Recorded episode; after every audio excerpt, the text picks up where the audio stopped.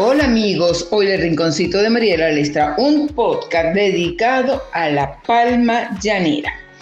Al atravesar la sabana de los llanos centrales se puede disfrutar del grandioso espectáculo visual representado por la palma llanera, considerada una especie indomable porque desafía las inclementes, las inclementes condiciones climáticas de esta región al sobrevivir seis meses bajo el agua y seis meses en sequía.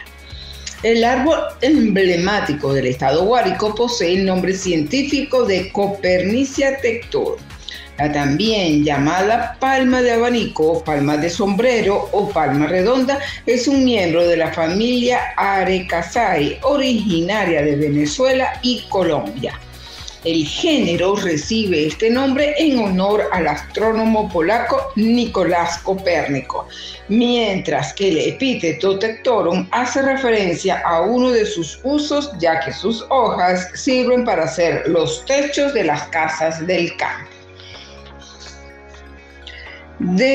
Porte imponente, la palma llanera mide de 6 a 12 metros de altura la forma palmada de sus hojas extendidas y agrupadas en el ápice del tallo con un estilo de forma de corona le dan un aire majestuoso, por lo que muchos la consideran la reina del llano. Esta especie ostenta un tallo alto, liso y no ramificado en la parte inferior.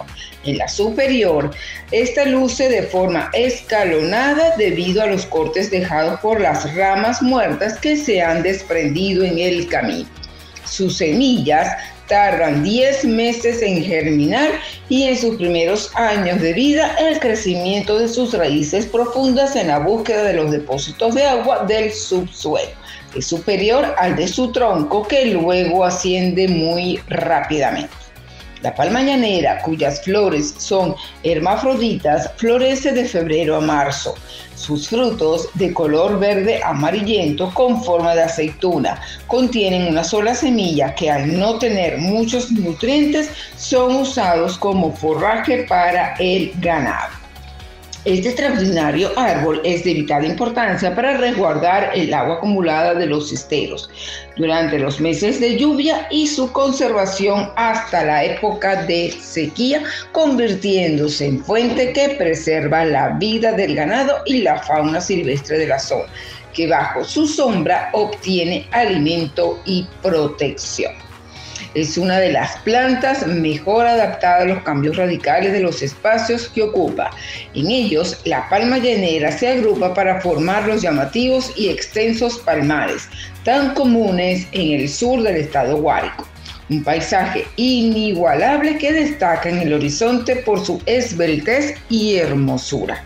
La copérnica tectorum habita en suelos que están cubiertos de hierbas acuáticas y gramíneas solitarias, que al igual que ellas son eh, tolerantes a las inundaciones del llano.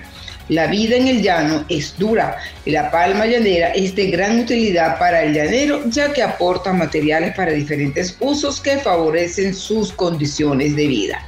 En el área de la construcción, sus resistentes tallos son utilizados como columnas en la edificación de las viviendas y canelles, así como en la elaboración de los falsos de las puertas que protegen las entradas y los estantillos que delimitan los corrales. Sus hojas, ya secas y maduras, se eh, emplean para techar las casas mientras que las fibras de las tierras se usan para confeccionar alfombras, sombreros, sacos, carteras, cestas y mochilas de forma artesanal, convirtiéndose en un importante factor económico para los artesanos del lugar. Ha sido fuente de inspiración en las diversas manifestaciones culturales del llanero, a través de las cuales cuentan sus historias y leyendas, transmiten enseñanzas de sus costumbres y faenas. Al ritmo de arpa, cuatro y maracas, a través del joropo como la máxima expresión musical del llano, el ya fallecido cantante guariqueño Ángel Custodio Loyola rindió tributo a la palma llenera en los versos de su famosa canción El pajarillo. Espero que les haya gustado este podcast muy bonito sobre la palma llanera. Gracias y nos escuchamos en nuestro próximo podcast.